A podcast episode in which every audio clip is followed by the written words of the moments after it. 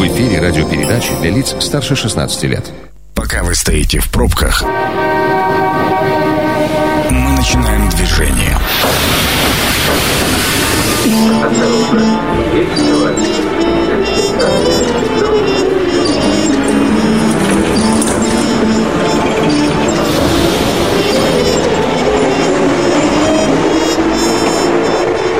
Метро. Главные темы Красноярска. Добрый вечер, это программа «Метро», в студию микрофон Сергей Васильев. Э, сегодня мы будем говорить о том, с чем нам придется заходить в уходящий год и с какими законами мы начнем жить в декабре. Э, именно с этой целью в студии сегодня появились Андрей Лопатин, юрист, руководитель группы компании «Правовая информатика». Андрей, добрый вечер. Добрый вечер. И Игорь Артемьев, налоговый эксперт. Игорь, добрый вечер также. Добрый вечер. Ну вот смотрите, э, на самом деле нововведений законодательных на начало декабря не так уж и много. Как я и говорил за эфиром, я их разделил на три части. Первая часть все, что касается дистанционно удаленной работы. Вторая часть это завершение каких-то там периодов, льготных, э, экспериментальных и так далее. И третья часть все остальное. Поэтому предлагаю по порядку начать с дистанционки. Медработники, которым не выплачивают ковидные выплаты, смогут жаловаться по интернету. И случится это уже с сегодняшнего дня. А, ну, слушайте, если уж на законодательном уровне мы это закрепляем, то значит, чего-то не все в порядке в королевстве датском. Как считаете? Ну, вопрос на самом деле очень простой. А, мы наконец-то поверили в то, что интернет и вот это мгновенные сообщения от э, прямых пользователей могут иметь для нас силу. И мы собираем таким образом в том числе и статистику выполнения всех распоряжений. И постановлений. Конечно.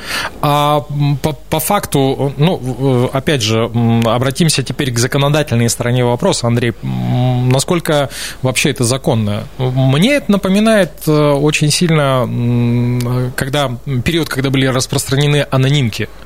Ну, смотрите, здесь такой момент. Э, с одной стороны, никто и раньше не мешал об этом писать. Э, есть закон об обращениях граждан и юридических лиц, обязаны отвечать в течение 30 дней всем. Понимаете? Mm-hmm. Другое дело, что есть еще и приоритет. Вот сейчас приоритет это коронавирус, и нарушений происходит очень много. Более того, есть определенный диссонанс между тем, что декларируется, тем, что показывают иногда по телевизору, и тем, что, например, показывают в WhatsApp или в соцсетях или где-то еще. И чтобы установить, действительно это так или такого разрыва не существует, вот ввели сейчас вот такой приоритет. Но опять же, это же сейчас все будет иметь временный характер.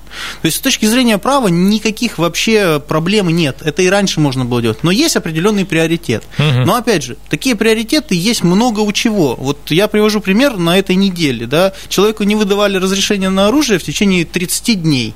Хотя на госуслугах было отмечено, что услуга уже оказана. И никто с ним не хотел разговаривать. Одна жалоба в МВД через сайт mvd.rf, и через день человеку лично начальник вручил разрешение на оружие. Почему это так работает? Не знаю. Знаете, почему это работает? В русской культуре есть очень хорошая вещь, да, то есть вы идете Сходи к начальнику. к барину на поклон? Ну, примерно так. Только здесь появилась какая ситуация? Мы вот потемкинские деревни насоздавали во всем, при том, абсолютно во всех сферах. И за ними ничего не стало видно. А как только что-то происходит, ковыряют, оттуда начинает ползти всякая непонятная вещь. И вот, чтобы этого не происходило, да, нужна первичная статистика. Вот это вот один из способов собирать первичную статистику. У нас такой мир, что сегодня на вот эти отрицательные лайки, да, то есть, или как там, дизлайки они называются, uh-huh. да, реагируют намного быстрее. Вот один из случаев, у меня есть другой случай. А, не принимали уголовное дело, пока не написали напрямую в Следственный комитет России, Следственный комитет России спустил это вниз до Красноярска и поставили на контроль, особый контроль Следственного комитета. После этого очень быстро все началось действовать. Слушайте, но есть же хорошая старая поговорка, причем русская, дурная молва вперед бежит, хорошая дома лежит. Собственно, это вот про то, что дизлайки на них реагируют гораздо быстрее. Меня беспокоит другой вопрос, то, о чем сказал Андрей. Приоритетность ковида, это понятно, но а, создается ощущение, что кроме ковида у нас других проблем сегодня сегодня и нету, да? Ну, тут вопрос масштабирования или того, как к этому относиться. Если посмотреть... Ну, как телевизор показывает. А, ну, Сереж, тогда мы будем очень долго философствовать о том, что такое время. Да? Вот для нас 20 лет это много да, для людей, потому что это большая часть жизни. А, например, для истории или для какого-то исторического периода это ни, ничто просто, понимаешь? И в этом смысле вот здесь такая же ситуация. Мне, мне так кажется. То есть, э, да, это сейчас номер один, потому что в реальности, если бы мы не предотвратили эту штуку, я лично так полагаю, могла быть эпидемия, которая могла унести жизни половины просто населения страны. У меня есть очень маленькое такое наблюдение, что вот сейчас эти люди находятся на передовой. И так как люди эти ну, морально уже истощены и очень сильно истощены. Ну, мы про врачей говорим. Да, мы говорим исключительно про врачей, то это мера, которая дает возможность, в том числе и негативные вот эти эмоции выплеснуть. То есть, если до этого нужно было совершать какие-то специализированные действия, то сегодня они упростились. И вот это одна из попыток, а, я не знаю, как ее показывать, хорошая она, плохая, каждый для себя оценит, но одна из попыток показать, что власть вроде думает о врачах. И вот эта вот система, что мы получили, а мы все видим, да, какая она стала. Ковид один не один, а, ну, такого еще другого не было. Uh-huh. Это инфоповод, да, этот инфоповод для всех, и сегодня это то, что ну, каждого в голове осталось. Знаете, под, прежде чем подытожим эту новость, этот закон, а, у меня в голове вот зреет такая крамольная мысль, что если бы мы сами на протяжении последних 20-30 лет не дискредитировали образование, медицину, культуру свою собственную, то, может, сейчас а, людям, которые работают на передовой, было бы чуточку легче? Ну, Сереж, вот Но, э, э вспоминаю я... Нет, тут э, такой момент. Можно долго философствовать. Есть хорошие стихи, что такое хорошо, что такое плохо у Владимира Маяковского. Да? И там написано, если ты порвал книжицу и мячик, октябрята говорят, плоховатый мальчик. Угу. Понимаешь? В этом смысле, возможно, какое-то время мы не говорили, что хорошо, а что плохо. А сейчас мы всем подряд ставим лайки или дизлайки. Люди на сообщения о похоронах ставят э, лайки. Вот мне все время хочется задать вопрос, ну, с чего здесь лайкать? Ну, такая система. Ну да, философия. А, продолжаем а, разговоры об удаленной работе. Льготные билеты на поезда дальнего следования электрички можно будет покупать через интернет. А, гарантированно эта возможность будет работать, если билеты приобретаются на официальном сайте РЖД. Ну и в том случае, если вы уже являетесь зарегистрированы на портале госуслуг по идее, штука-то хорошая, полезная, да. да? Да, безусловно. Опять же, вопрос, почему пришлось ждать жареного петуха а, для того, чтобы ее ввести? Смотрите, вопрос даже не столько жареный петух, инфраструктура просто подготовлена была к определенной дате. А, мы понимаем, что госкорпорации, тем более такие, как РЖД, они также интегрированы в государственную систему. И вот сейчас эта интеграция достигла того, что портал госуслуг да, начинает интегрироваться туда и начинает обмениваться данными. Мы стали заложником того, что нам дали волшебный пендель, и после этого волшебного пенделя мы начали очень быстро-быстро понимать, подождите, ну, социальные услуги есть, оказывается, есть, оказывается, льготы, есть, оказывается, билеты, ну, что-то с ними делать надо. А у нас есть портал госуслуг, который интегратор собирает все, и эту информацию собирает. Зачем бегать? И родилась нормальная жизненная ситуация, которую надо было решить там несколько лет назад. Но мы получили волшебный пендель, мы теперь поняли. А, вот эта ситуация с ковидом, а, как бы кощунственно это не звучало, но она очень сильно подстегнула органы власти к тому, чтобы осознать, что такое настоящая цифровизация, да, и что она кроется не вот в этих красивых лозунгах либо форумах, а она вот в примитивных вещах, повседневных вещах. И вот это была вот эта история. Угу. Ну, Андрей, добавите? Второе, у меня такое есть представление, Игорь абсолютно прав. Э, многие относились к порталу госуслуги так же, как к первому российскому смартфону или там, к российской операционной системе. А я потом расскажу, почему.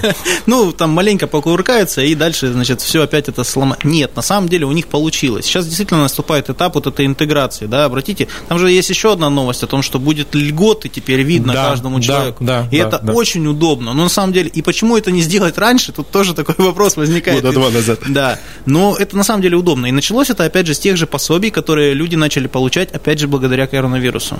Детские пособия. Ну, началось это давно с сайта госуслуг. Я боюсь, что времени эфирного не хватит, поэтому я за эфиром вам расскажу свое первое знакомство с этим порталом. А, еще а, одна история, касающаяся удаленной работы. Ряд нотариальных э, действий станет доступен в удаленном формате с конца месяца, с 29 декабря. Ну вот, в частности, э, допустим, вводятся дистанционные нотариальные действия с участием двух и более нотариуса, нотариусов, то есть теперь сделку о продаже там, собственности в другом городе можно осуществить дистанционно, чего раньше было э, сделать нельзя. Крутая история. Ну или, допустим, в удаленном режиме можно будет зафиксировать факт оскорблений в сети. Для этого достаточно обратиться к нотариусу, опять же, через портал госуслуг, между прочим. Нотариус подготовит для суда необходимые документы и прищучит, так сказать, обидчика. Угу. И история хорошая со всех сторон, мне кажется. Да, история хорошая. На самом деле ей уже начинали пользоваться. Предрас... Первый звоночек, это была история, когда начали доверенности, можно было переслать из другого региона. Ну и все мы теперь понимаем, да, что мы шли, вышли в сеть, помимо того, что мы вышли в сеть, туда и вышли экономические отношения, туда вышли наши социальные отношения. И, соответственно, вся эта история, она требовала также, ну, то есть, э, нотариат, он один из самых быстрых, э, в том числе, как бы, в праве, как бы, ну и вот ему тоже потребовалась эта законодательная норма. Там еще есть другая законодательная норма именно в нотариате, которая связана а, с тем, что деньги теперь можно положить, то есть да. переслать и положить. Это вот считайте, что вы можете купить квартиру, то есть оформить сделку, фактически не находясь не в этом городе. Мы ограничены. И даже не в этой стране. Даже не в этой стране. Мы ограничены в перемещении. А раз мы ограничены в перемещении, нам позволяют вот эти сервисы фактически это хоть как-то нивелировать. Такой хороший протез, костыль, да, то есть, ну, хотя бы вот какой есть. Тогда к Андрею обращусь. А с точки зрения мошенничества, не предполагаете ли вы всплеск как раз? Потому что у нас любое новое действие, а потому что для нас э, интернет, ну, по большому счету, сколько бы мы в нем не кувыркались и не говорили, что мы в нем как свои, любое новое какое-то нововведение э, порождает волну мошенничества откровенного. Здесь, э, мне кажется, поле более чем.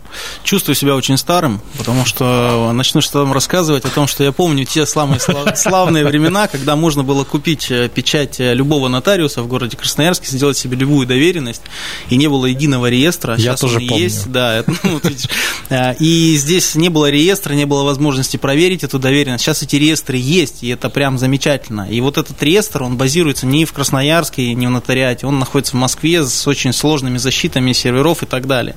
Те сделки, которые сейчас нам предлагают делать э, через нотариусов, я к ним отношусь очень положительно, потому что это сверхзащита. У нас действие не просто одного нотариуса, который удостоверил эту сделку, а двоих нотариусов, которые также проверяют дееспособность и так далее. То есть в этом смысле э, я даже не могу предположить, какой уровень мошенника должен быть, чтобы он смог интегрироваться в эту сеть. Это точно не проблема города Красноярска, это будут какие-то хакеры, скорее всего, из-за рубежа, которые будут предпринимать эти попытки.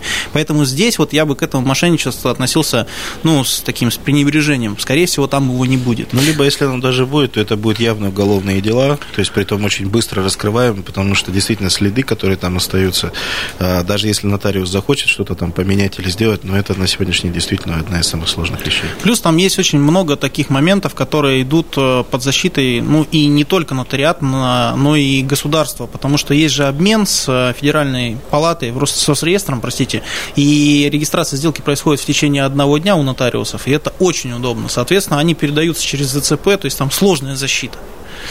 Слушайте, э, вопрос не по существу. Вы читали Лукьяненко «Лабиринт отражений»? Мне, мне это очень сильно вот все начинает напоминать. А, давайте э, под занавес этой половины программы еще э, одну новеллу, связанную ну, наверное, даже не одну. До конца декабря каждый работник должен определиться, как ему будет удобно вести трудовой стаж в бумажном виде, либо электронную трудовую книжку. Причем очень на многих сайтах, где просматривал э, этот э, законодательный аспект, там прямо идет целая реклама вот этой электронной трудовой книжки, но есть один нюанс. Если человек сделал э, свой выбор в пользу электронной книжки, то обратно он откатиться не сможет уже. А если он продолжает настаивать на бумажном варианте, то у него есть время одуматься, и законодательно ему не запрещается впоследствии перейти на электронную трудовую книжку. Вот с этой точки зрения, как вам кажется, это хорошая история или же все-таки бумажкам стоит доверять побольше? Вы знаете, я здесь буду не объективен очень сильно, потому что для меня то, что вижу я, да, ну, это то, когда бумажный вариант, он себя изжил абсолютно. Во-первых, его теряли, его заменяли, его рисовали, а, покупая в Роспечати, да, нарисовывая там все, что угодно. Ну да.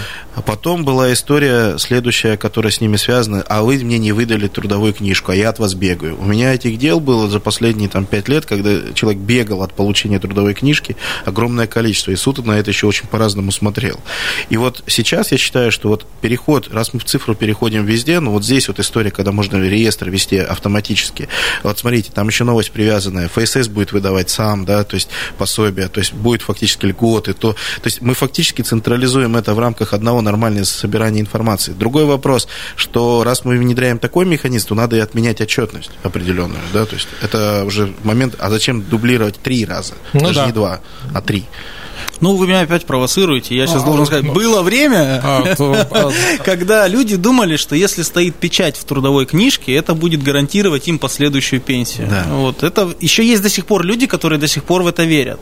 Понятно, что сейчас все зависит от отчислений. И действительно очень много судебных дел было, ну вот завалена была судебная система установлением фактов э, нахождения в трудовых отношениях. Кроме того, то, что ты вот меня сейчас э, задел опять про мошенничество, ну задел в хорошем смысле слова, э, сейчас есть не одно дело, возбужденное по следующему факту. В любую организацию приходит письмо, а такой-то, такой-то, ну, например, фамилия, имя, отчество человека. Я являлся вашим сотрудником, прошу выдать копию трудового договора, расчетные листки и так далее. Выслать на электронную почту. Потом этот человек берет эти документы, идет в мир, к мировому судье и просит выдать судебный приказ за невыплаченную заработную плату на сумму до 500 тысяч рублей. Mm. Получает судебный приказ, поскольку тут будет без вызова сторон, запрос он сделал, ответа не получил, и идет идет в банк и списывает в течение трех дней по инкассо эти денежки. А потом э, Хорошая юридическое схема. лицо. Андрей, нам с вами надо дружить. Не было. Но, к сожалению, это данности, возбуждаются уголовные дела, слава богу, не все успевают отменить эти судебные приказы, а потом иди свищи 500 э, тысяч с этого человека. Это программа «Метро». Авторитетно о Красноярске. Сергей Васильев по-прежнему у микрофона. Сегодня в а, программе «Метро» мы обсуждаем законы, с которыми нам придется жить в ближайшей перспективе, ну и какие-то там завершения экспериментальных периодов. А, напомню, сегодня Игорь Артемьев, налоговый эксперт, вместе со мной. Игорь, добрый вечер. Добрый вечер. И Андрей Лопатин, также вместе со мной, юрист, руководитель группы компании «Правовая информатика». Андрей, добрый вечер. Добрый также. вечер. Да, а, мы в основном говорили о цифровых нововведениях в первой части программы. Ну, давайте посмотрим, что у нас еще осталось. Значит, смотрите, с 20 декабря Федеральная налоговая служба внесет первые данные в реестр малого и среднего бизнеса, которые получают господдержку, а также получающих ее самозанятых. То есть э, теперь появилась и, наконец-то, начинает вроде как воплощаться идея о том, что все вот этот малый бизнес и все самозанятые, они должны быть собраны на одной платформе, они должны быть как-то посчитаны и учтены. И опять же вопрос, блин, а почему сейчас-то? Сейчас поясню, почему сейчас. А, на самом деле, а, если мы немножко раньше посмотрим, это задача, которая стояла достаточно давно. Да. А, и когда вот эта вся история началась, нужно было понимание, в первую очередь, того, чтобы команду для ФНС дали, что они не просто являются сборщиками налогов, они еще являются интеграторами данных. И вот недавно буквально было выступление Егорова, где он сказал, что мы же обладаем такой бигдатой огромной, да, и мы готовы теперь оказать пользу государству. Не только снимать налоги, но и давать аналитические вещи. И вот эта история, когда налоговики взяли на себя функцию, и им ее дали, и ну, доверили историю, это вот очень яркий пример, такого нет во всем мире. То есть э, интегратор данных стал еще и э, фактически социальной выполнять роли. Угу. Ну, то есть э, предоставление неких стат э, данных, Не просто стат данных, он еще стал обобщать и на своей э, базе хранить данные и их э, фактически анализировать. Ну, теперь осталось молиться Богу электричества электричества и э, серверов, да, чтобы это ничего не полетело. Андрей. Там хорошие генераторы стоят, не переживай, Сереж. Э, там еще очень важный момент есть в том, что не просто реестр будет приведен в соответствие, а еще и будет видно, кто получает субсидии из федеральных либо с региональных источников, а кто нет. И в этом смысле это в том числе и основание проверяться. Ну, понятно, да? То есть угу. те, кто получают бюджетные деньги, они имеют, так скажем, повышенные требования. Конечно. Очень многие сейчас заметили, что работать э, в предыдущие годы по 94-му закону, сейчас по 44-му и 213-му, да, это разные а, работы, да, так скажем. Многие очень отказываются от работы с бюджетными деньгами, поскольку проверка, финмониторинг, казначейский контроль, это все очень сложно становится. Ну, теперь, надеюсь, э, это не только система контролирования, но и система, э, э, система некой помощи нет, вот, смотрите, давайте, предпринимателям в том нет, числе. Давайте четко разведем, а, что такое льготы и для чего они вообще даются, зачем эти меры поддержки. То есть они даются для того, что у нас льгота, она не может быть условная, она всегда экономически оправданная. Ну, конечно. И в данном случае, чтобы оценить экономически оправданность, то они смотрят сегмент, после него накладывают огромную информацию на нее и смотрят, а она была эффективна именно этой категории, либо они ее просто получили и проели. Они же, она же не нужна просто так, они же считают только две цифры. Первое – это количество занятых, вторая – это сколько денег в бюджет потом поступило. Вот это один из способов анализировать эффективность льгот. Раньше у нас их просто выдавали и не смотрели кому. Вот то же самое сейчас будет хлопушки по воробьям, условно. Конечно.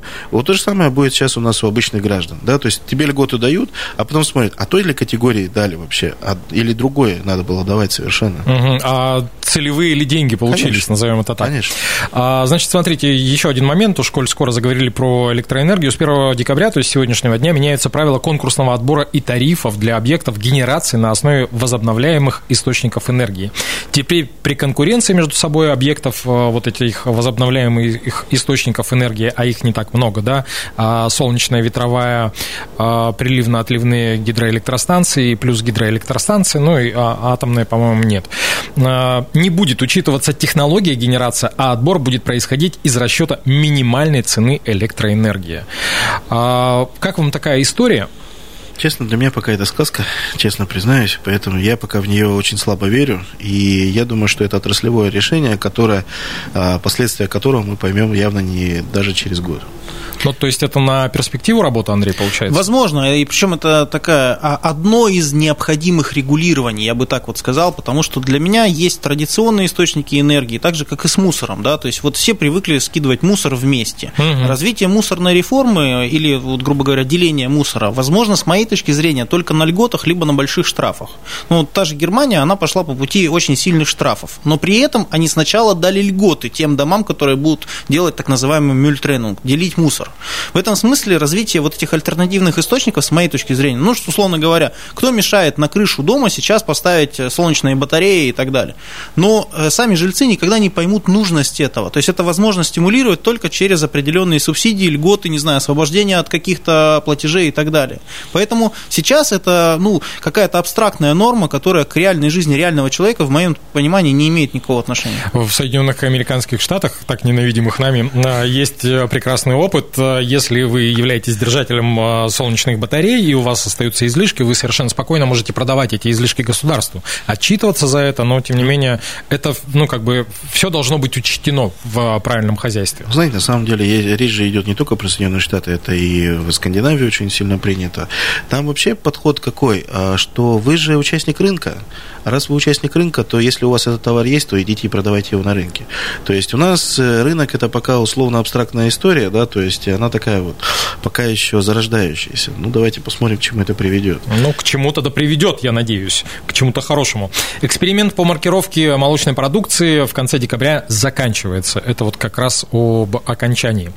А, Однако обязательной цифровой маркировкой для разных молочных продуктов а, значит, э, станет обязательной лишь э, минимум через полгода. А, Именно об этом говорят в министерстве. Изначально предполагалось, что уже с января 2021 года будет вводиться, но потом Минпромторг инициировал перенос сроков, значит, ну и так далее, и так далее, и так далее. П- Почему вот эта разбежка, ну то есть достаточно большой период эксперимента, эксперимент, я так понял, сложился, удался, если планируют вводить все-таки в обязательном порядке маркировку? Смотрите, а, первый момент. А, Отрасль сельского хозяйства сегодня приоритетна. Долбить ее сразу маркировкой, ну, получим то же самое, что получили в фармакологии. А, Все почувствовали, все увидели, что такое маркировка фармы. Вот здесь все боятся, ну, там, разом, да, перейти, потому что отрасль была действительно, ну, очень серьезно зависима от немолочной продукции. То есть, ну, это и было основой бизнеса для многих, тем более для крупных холдингов. То есть, крупные холдинги очень активно ведут э, политическую деятельность, в том числе через свои общественные организации.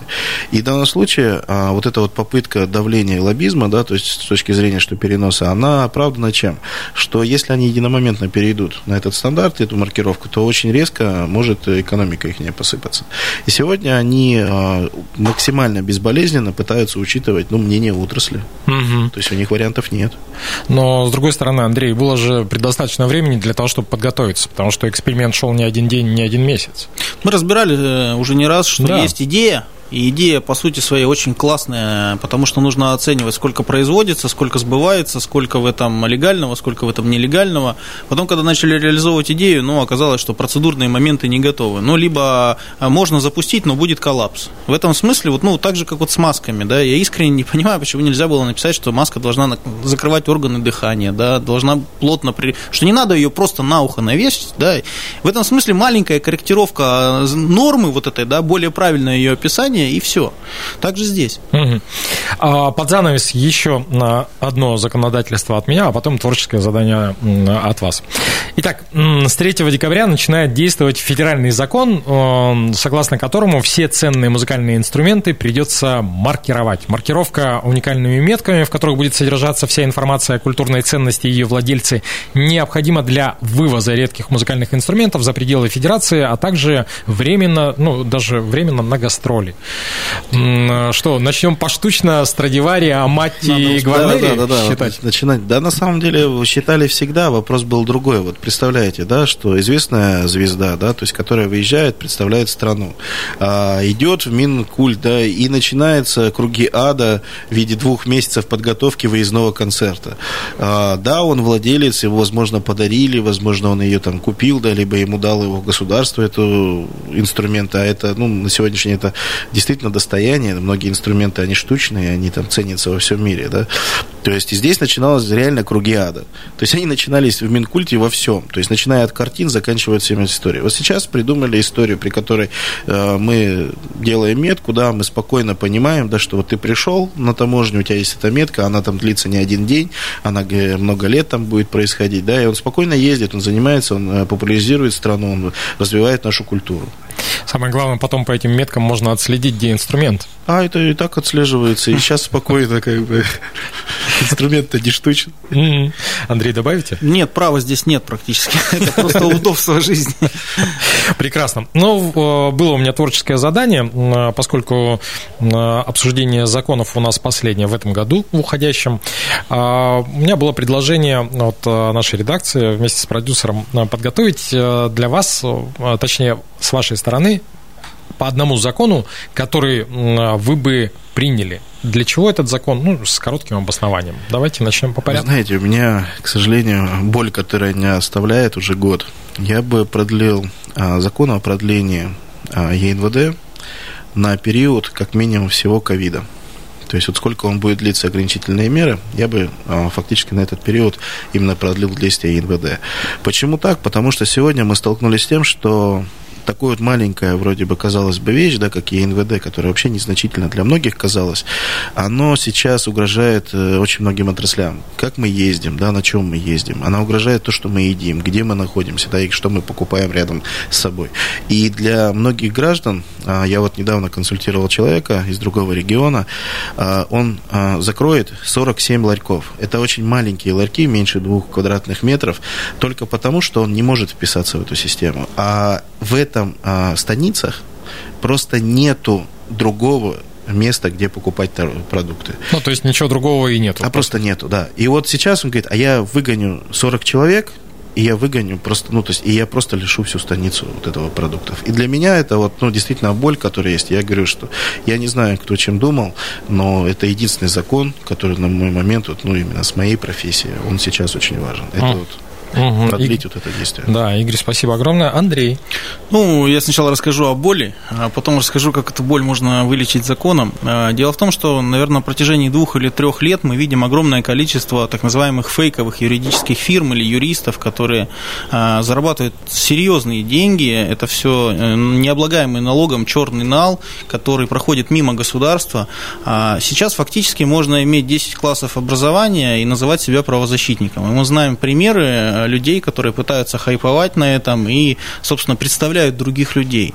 И когда они, например, распечатывают сертификат с сайта профессионалы.ру, а кто-то из э, людей, из обычных, они, наверное, считают, что это вау или какой-то эффект. Более того, есть люди, которые руководители, например, экспертных учреждений, ну и так далее. Да?